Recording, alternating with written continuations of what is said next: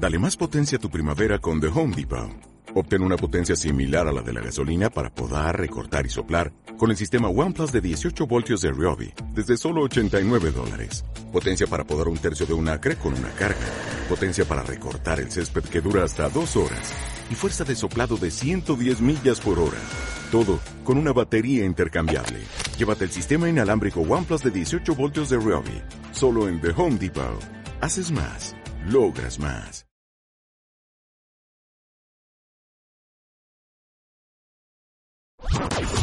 Esto es un avance informativo BDM Radio. ¿Qué tal amigos? Bienvenidos nuevamente. Seguimos en esta transmisión especial donde estamos llevándoles a ustedes eh, información que pueda ayudar a la colectividad y sobre todo a nuestros compañeros en Venezuela a sobrellevar esta situación tan complicada que se ha vivido en los últimos días. Hoy tenemos como invitada a la doctora Erika Monroy, que es psicóloga clínica con maestría en psicopedagogía, es coach profesional certificada por el International Coach Federation y es conferencista educativa.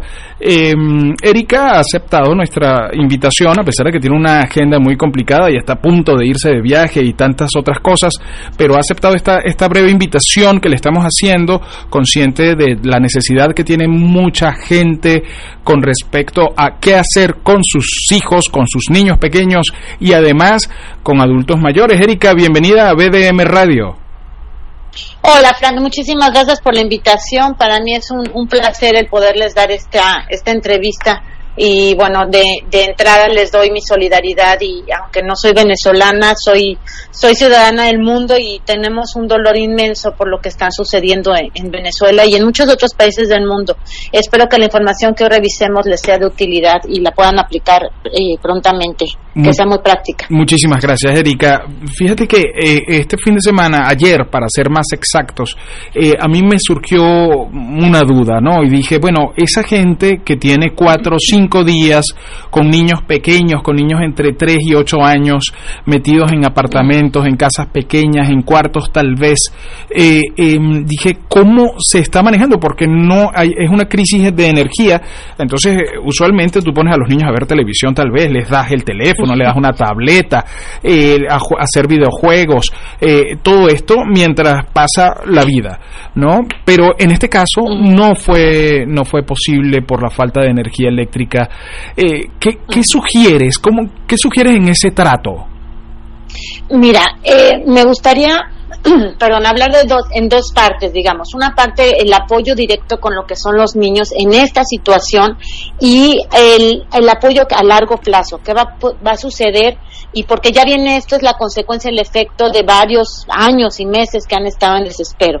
Entonces, ¿cómo cómo apoyarlos durante, en esta ocasión, como dices tú, que no hay luz, pero también cómo ayudarlos después. Es más, hay un hay una eh, trastorno que es el de post eh, efecto traumático que viene mucho, por ejemplo, veteranos de guerra, gente que ha estado en guerra, viven esto después de años de haber vivido lo que, lo que está sucediendo, ¿no? Entonces, bueno, habla, hablémonos en fases. Primero, respondiendo puntualmente a tu pregunta, ¿qué hacer en este momento? Sobre todo hay que, hay que, bueno, mantener la calma, algo recuerden, y no nada más me estoy refiriendo a los niños, como dices, tu edad preescolar entre 3 y 6 años, sino también adolescentes. Yo trabajo con mucho adolescente aquí en, en Estados Unidos y están sumamente preocupados y estresados por lo que sucede en Venezuela, fuera de ellos, que también es todos los, los testigos que estamos fuera de, de, sin tener la información, ¿no? Entonces, primero es mantener la calma, mantener el, el foco en lo que está sucediendo.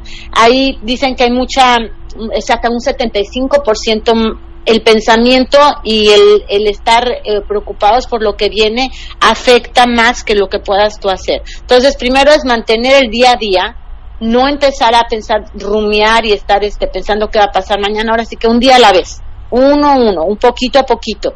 Después es evitar eh, hacer como si no sucede nada, porque a veces con los niños, no, no pasa nada, mijito, todo está bien, ¿no? Ya sabes, por ejemplo, cuando se golpean que no, no, no, hay, no hay nada y el niño está sangrando, ¿no? Sí, hablar con la verdad. Hablarles y decirles, sí, está pasando, estamos en crisis, está sucediendo, no sabemos qué va a pasar, cuánto se va a recuperar. En un contexto no tan de drama, sino más bien como acompañándolos y dándoles información porque si no ellos es como incongruente, que me dicen que no pasa nada y yo estoy viendo que sí, ¿no? O sea que ese fenómeno de la vida es bella de la película de, de Roberto Benigni, pues es entrecomillado, ¿no? Eh, así, esa es, es una forma de darles, porque no, darles una sabían ellos que estaban dentro de un campo de concentración, era real, pero les contaban un cuento, le contaban un cuento a su hijo para que no fuera tan grave. Y eso también, o sea, podemos hacerlo con ellos. Mira, justo algo que yo tengo una certificación, una cosa que se llama en inglés mindfulness, que en español se, se traduce atención plena. Y son muchas técnicas de respiración, meditación dirigida, eh, hay una que se llama el body scan, el escaneo del cuerpo, y lo que trata de esto es mantenerte en foco en el momento, no estar tan tan en el, lo que pasó en el pasado o en el futuro, sino en lo que estamos viviendo. Y eso es lo que vemos en esta película. El día a día, cómo pintar esta crisis en, que no sea tan fuerte, no sea tan, tan caótica ante los ojos de los niños o de un anciano o uno mismo. Entonces, hay una frase muy bonita que me gustaría ahorita que, me, que estamos hablando de esta película, me recordé, hay, un, hay una frase de Norman Cousin, es un, es un eh, americano que es periodista y, psicólogo, me parece que es también, y dice que el hombre no es prisionero, no es prisionero de sus hábitos. Grandes cambios pueden ser forjados por la crisis, una vez que dichas crisis han sido reconocidas y entendidas. Es decir, que después de una crisis vamos a crear un cambio y estoy segura que esto que está sucediendo es el inicio de un túnel que va a llevarnos a una luz. Y ahí es donde hay que, hay que concentrar esta energía emocional y pasarles esta energía a nuestros hijos y a nuestros ancianos. Esto es el, el trampolín, digamos, o el túnel que nos va a llevar un cambio. Eso es una crisis. Hablando metafísicamente, no hay cambios si no hay una crisis previa. O sea, si lo hablamos en protones, neutrones, todo esto, tiene que haber una crisis para brincar, para salir. Llámese zona de confort, llámese eh, salir de eh, transformación, evolución, maduración, lo que tú le quieras llamar. Pero están en, un, en viviendo ahorita esta etapa. Entonces, esto hay que explicárselo a los hijos, que no es para siempre, que es una situación que no saben cuándo va a terminar, pero que, sí, que es real, hablarlo con calma, asertivamente, pero, pero mantenerse cerca de ellos, ¿no? Y tratar de, también de, de, básicamente una de mis especialidades es la inteligencia emocional, y aquí también es hablar con ellos, ayudarlos a reconocer sus emociones. Ahorita hay muchas emociones como estrés, angustia, temor, coraje, inseguridad, toda esta incertidumbre que están viviendo. El poderle poner nombre a las emociones y ayudarlos, permitirles que expresen eh, estas emociones. Con mucho cuidado y ojo porque hay una cosa que se llama el pensamiento totalitario que es como todo está mal siempre siempre nos sucede. Tratar de no utilizar estas palabras poderlo hacer lo más corto posible. O sea en este momento nos está ocurriendo esto pero mañana no sabemos. Hoy es así. Qué vamos a hacer diferente cómo te sientes cómo te puedo ayudar qué más sientes y acompañarlos y enseñarlos aquí de verdad algo que tanto a los que estamos fuera como los que están viviendo allá, que les va a servir es la meditación. Respirar, si quieren hablar, yo no, no soy muy religiosa, no hablo de Dios, digamos, yo soy espiritual, pero no hablo de un Dios único, sino hablo de esta fe, esta esperanza, y lo que hace, lo que se hace por medio de, no sé, de rezar o de meditar, es esto, estar en que nuestro organismo eh, hablando el metabolismo, entra en un estado de calma, en un estado de, relajación, para que entonces oxigenemos nuestro cuerpo y haga lo que se llama la plasticidad cerebral, o sea, nuestras neuronas haya conexiones y podamos tener un pensamiento más claro, más creativo y poder tener solución al, al conflicto que estemos viviendo. Entonces es importantísimo darse ese espacio de oxigenación, de meditación, respiración y dárselo a nuestros hijos. Porque si seguimos en estrés constante, lo que sucede es que se explota. El metabolismo entra en una crisis de pánico, de, estrés total, ¿no? Entonces eso sería otro otro punto que les sugiero a los a los padres que, que mediten con ellos, que expresen sus emociones, que les den nombre a las emociones, que digan la verdad, que estén en un estado de calma. Eh, todo esto les va a ayudar a poder pasar por este, por este momento. Excelente. Estamos conversando con la psicóloga clínica Erika Monroy, que gentilmente nos ha atendido el teléfono para conversar de estos temas. Eh, otro, otro, algo que es bien importante son los padres, Erika, porque, eh, bueno, entiendo que los niños son el reflejo de los padres, pero muchas veces la mamá o el papá pueden entrar en situación de estrés al punto de la histeria, ¿no? Tiempo encerrado, situación irreal. Entonces, claro, uno puede conducir a los niños, pero ¿cómo lo manejan los padres?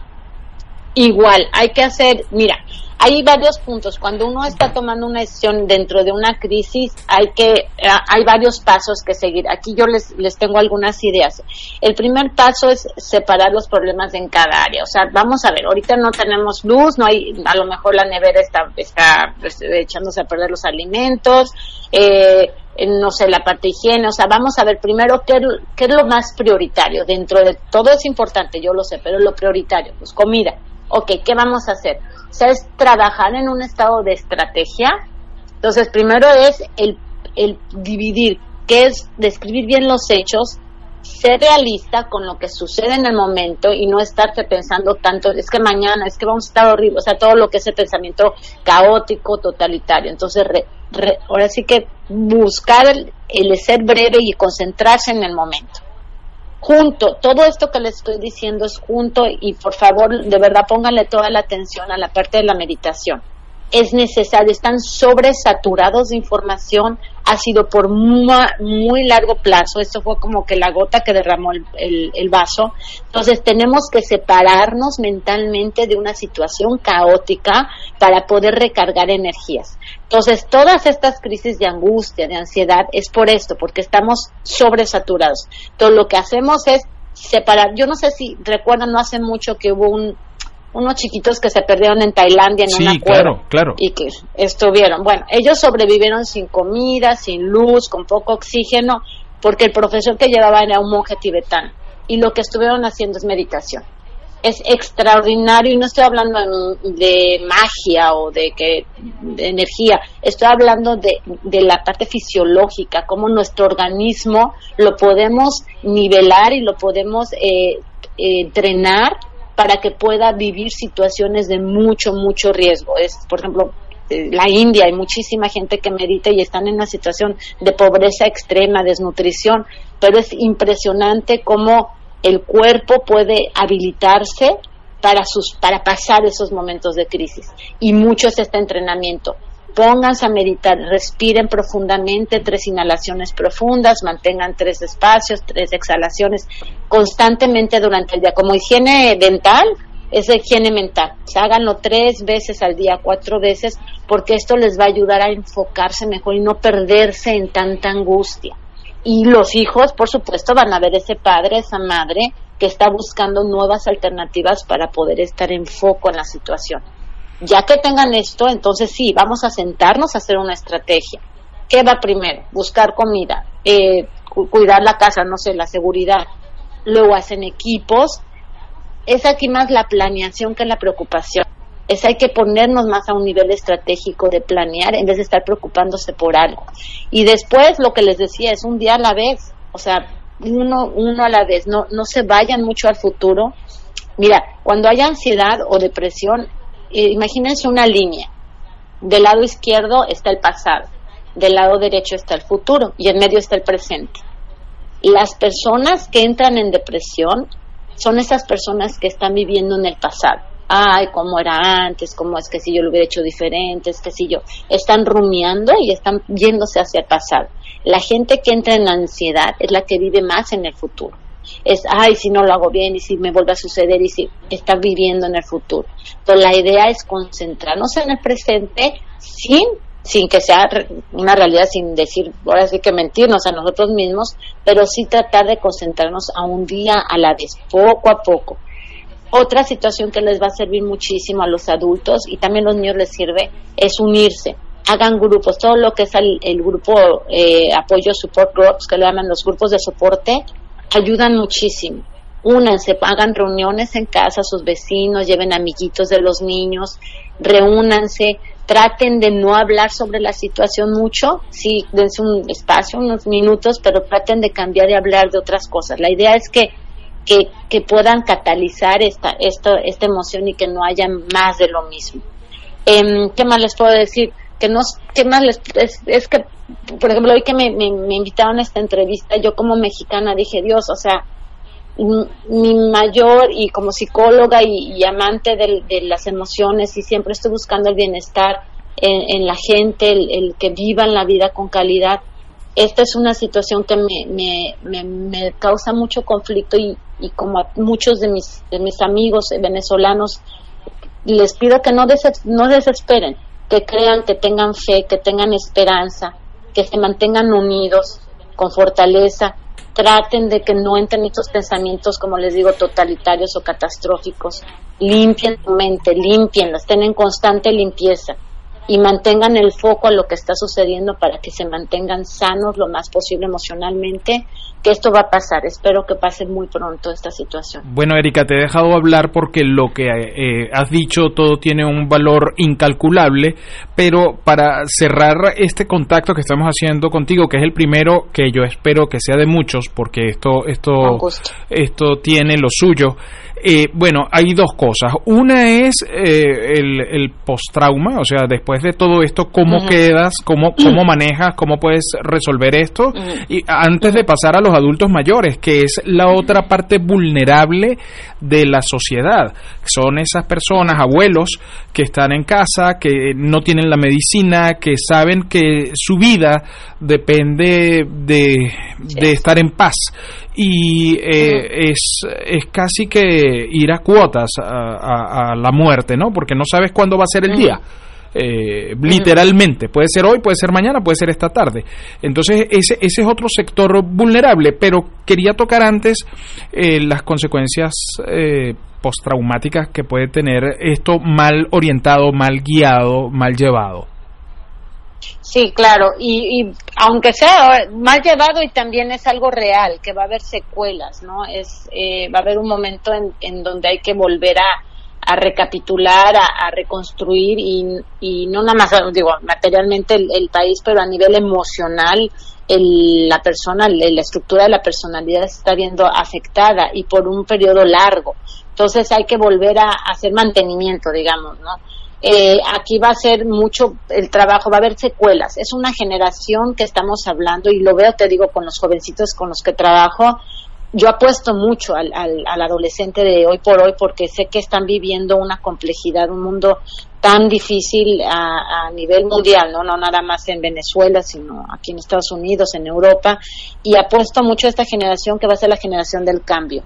Hay, hay jóvenes líderes, hay jóvenes que inventan, creativos, eh, que salen fuera del, como dicen en inglés, out of the box, o sea, piensan fuera de la caja, que son, sí. buscan soluciones alternas. Entonces, esta, esta generación, un, un, efecto, digamos, de lo que está sucediendo es, el positivo es esto, que vienen, vienen jóvenes niños que van a tener un, como un parteaguas antes y después, y que van a ver la vida de una forma mucho más crítica, mucho más, eh, considerando más los efectos, más con análisis, con más reflexión, y con más cuidado, pero también va a haber un, un aspecto emocional de dolor, de nostalgia, de melancolía, que es lo que queda después de, de, una situación que, que no quisiéramos, ¿no? Es como la, el, yo escucho la Venezuela de antes, bueno, ya esa Venezuela no está, no está, es, estamos trabajando, están viviendo, estamos viviendo otra situación, o el mundo de antes, ¿no? Muchos papás me dicen, es que en mi infancia no era así. No, no era, y ya no va a regresar, no va a ser. Es una realidad que se está transformando y se está haciendo muy complejo. Y entonces hay que movernos rápido, aprender a lo que le llaman en, psicología es el pensamiento divergente, que es el, el encontrar varias alternativas de solución ante un conflicto eh, lo cual crea mentes mucho más ágiles, más flexibles, eh, más proactivas, en vez de, de, este pensamiento rígido. Entonces, un efecto va a ser eso, el, el, que va a haber mucha gente mucho más, o, cambias o mueves, te mueves rápido y buscas opciones, porque si te paralizas, mueres, o sea, mueres física y emocionalmente, ¿no? Entonces, eh, algo que también sucede cuando es como un efecto eh, postraumático, pues es estas pesadillas, estos pensamientos recurrentes, que va a ser una realidad, porque es una realidad lo que están viviendo y el cuerpo se ve afectado, si trabajan lo que les estoy sugiriendo, que son meditaciones, respiraciones, eh, unión en grupo, todo lo que son cadenas de, esperanza, todo esto, es este confort que da la unión y que da, el, como les digo, el, el, bajar el nivel de estrés, de adrenalina, de todos estos químicos que se están viviendo, si lo hacen por medio de la respiración, el efecto físico, fisiológico va a ser mucho menos, menos fuerte porque el cuerpo está, lo están fortaleciendo. Como bien les dije, están oxigenando haciendo plasticidad neurológica, más conexiones neurológicas, lo que ayuda es que estén en un estado de alerta. Entonces, eh, hay, hay, posteriormente va, se va a tener que hacer, justo cuando me invitaron a esta entrevista me metí al, internet a buscar qué había de, apoyo para en Venezuela, ¿no? Y encontré unos chicos de la Universidad Católica Andrés, Bello, correcto, sí. Ajá, ellos hicieron un móvil, una aplicación que se llama Psicomóvil para dar ayuda psicológica gratuita en el medio del caos de Venezuela. Eh, me entré a buscar la aplicación y no la vi en la, en la tienda de aplicaciones y entré, les escribí, busqué los, busqué en las redes por Instagram y les escribí, pero no me respondieron para ver si seguían activos porque su último post fue en el 17, entonces 2017. Realmente no sé si, si que, que cuando cuando salga, cuando estén, ya me imagino que como mis, mis colegas psicólogos, no nada más de Venezuela, sino del mundo, estamos creando nuevos planes y proyectos de acción inmediata, ¿no? Entonces, eh, algo que estoy segura cuando trabajamos psicología en crisis es el, lo que les estoy diciendo, hablar en el, estar en el momento, hacer unión y posteriormente va a ser todo un trabajo de eh, catarsis, se dice en inglés, o sea, de hablarlo, de acomodarlo, de repetirlo, de volverlo a decir. Y entonces vienen pasos, hay, hay hasta siete pasos tipo los alcohólicos anónimos, hay hasta siete pasos cuando se trabaja con el, el, trastorno de postraumático. Eh, entonces se lleva todo un, un, grupos de apoyo con ciertas, eh, por ejemplo, que escriban, que hablen, que, que hagan teatro, para que puedan ir acomodando todo lo que están viviendo. Pero sí, lamentablemente va a haber una secuela, es una cicatriz que queda en la historia del venezolano. Erika, eh, para cerrar esta conversación agradabilísima, además, e interesantísima, eh, ¿qué hacemos con nuestros abuelos en estos casos? Mm ay, mira, que me duele tanto y, y, bueno, no sé qué edad tengas, pero bueno, yo ya estoy, yo ya estoy más, ya estoy viejita, mis, mis, papás o los papás de mis amigos los veo que van envejeciendo y muriendo y es una etapa difícil, ¿no? Cuando, cuando uno vive eso con tus padres, con tus, con tu gente, tus, me acuerdo mi abuelo, yo lo quería tanto, tanto que aprendí de él y cómo sufrí cuando se me fue y me imagino ver la desesperanza y la, angustia de, de, no poder llevarles alimentos, no poderles dar lo, mínimo para que estén en un estado eh, que, que no sufran, que no les duela, ¿no? Simplemente es acompañarlos, no, no, es hablar con ellos, es abrazarlos, tóquenlos mucho, mucho. Estamos perdiendo el, socialmente se está perdiendo mucho lo que es el tacto, o sea, se trabaja más lo visual y ahora con las redes por puras, puras imágenes, sonido, lo que es la vista y el, el audio, lo que más estamos de los sentidos estimulando más y olvidamos lo que es el, el tacto.